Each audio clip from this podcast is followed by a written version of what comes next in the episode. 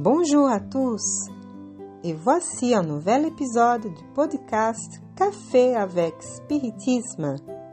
Aujourd'hui, on vous présente les réflexions de William Jacob sur un message d'Emmanuel, psychographié par Chico Xavier, intitulé À l'explicateur spirit, qui est dans le chapitre 37 du livre Encontro marcado.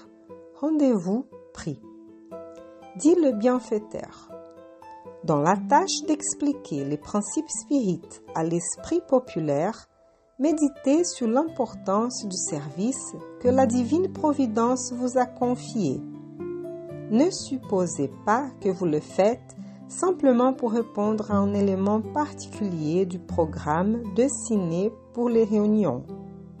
Chaque fois que vous comprenez la réalité que chaque bonne parole, comme tout bon don, provient originairement de Dieu, vous portez l'aide des messagers divins aux besoins humains.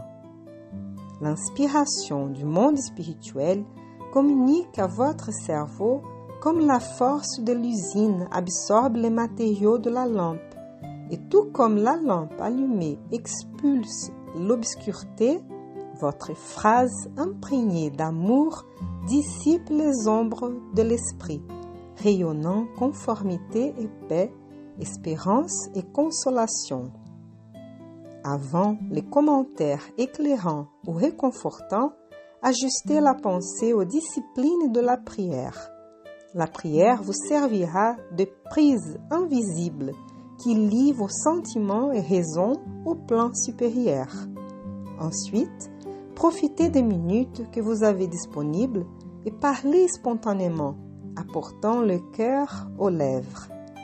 Face à l'erreur, clarifiez avec amour, de sorte que la correction n'est pas la force d'une imposition, mais la lumière d'une bénédiction. Parlez avant tout en compatissant de ceux qui vous entendent.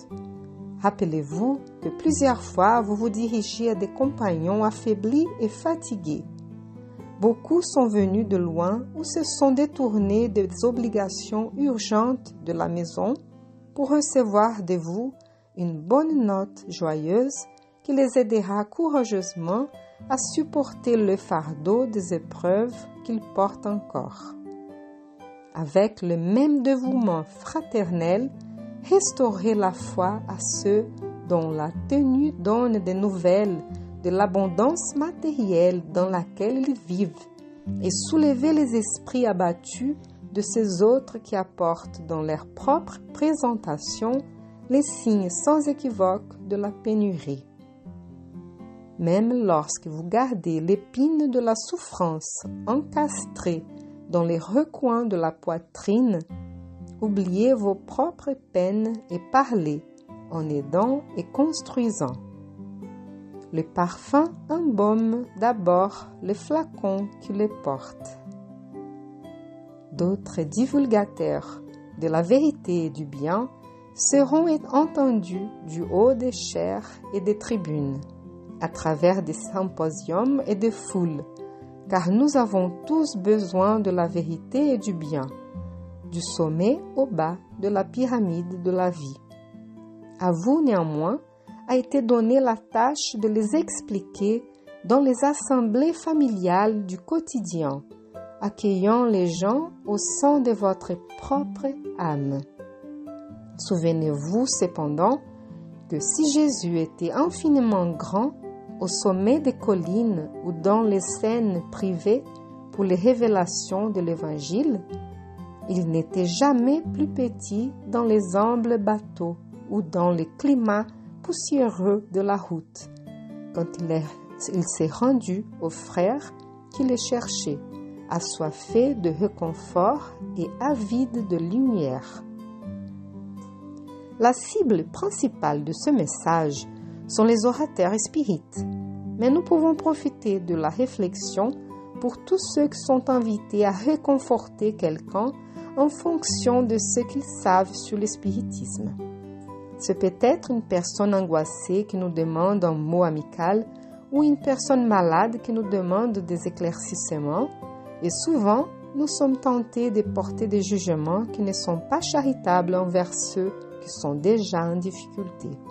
Intimement, nous arrivons à penser, si telle personne passe par cette situation en ce moment, ça doit être parce qu'elle a fait quelque chose pas bon dans un passé récent ou lointain.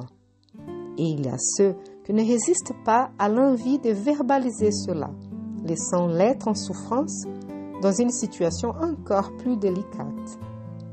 Emmanuel nous a mis en garde dans son message en disant Face l'erreur, clarifiez avec amour, de sorte que la correction n'est pas la force d'une imposition, mais la lumière d'une bénédiction. Parlez avant tout en compatissant de ceux qui vous entendent. Un autre moment important du message, le bienfaiteur attire notre attention sur la bénédiction qui est celle de servir, parce que nous sommes les premiers bénéficiaires de l'aide que nous offrons, comme nous l'apprenons dans la prière de Saint François d'Assise. C'est en donnant que l'on reçoit. Cela ne veut pas dire qu'il y a quelqu'un qui note ce que nous donnons afin que nous soyons immédiatement remboursés par Dieu. Quand nous faisons du bien à quelqu'un, ce sont ces biens sortent de nous. Et ce mouvement d'amour provoque un flux qui nous conduit à un bien-être différent, un sentiment de joie intime, une sorte de récompense naturelle parce que nous avons été utiles. Par conséquent, valorisons les possibilités que la vie nous offre d'éclairer et de réconforter. Peu importe si nous parlons à une personne qui souffre dans un lit d'hôpital ou à une foule dans un congrès. Cherchons le soutien du plus haut par la prière afin que notre discours puisse être vêtu d'amour et de tendresse.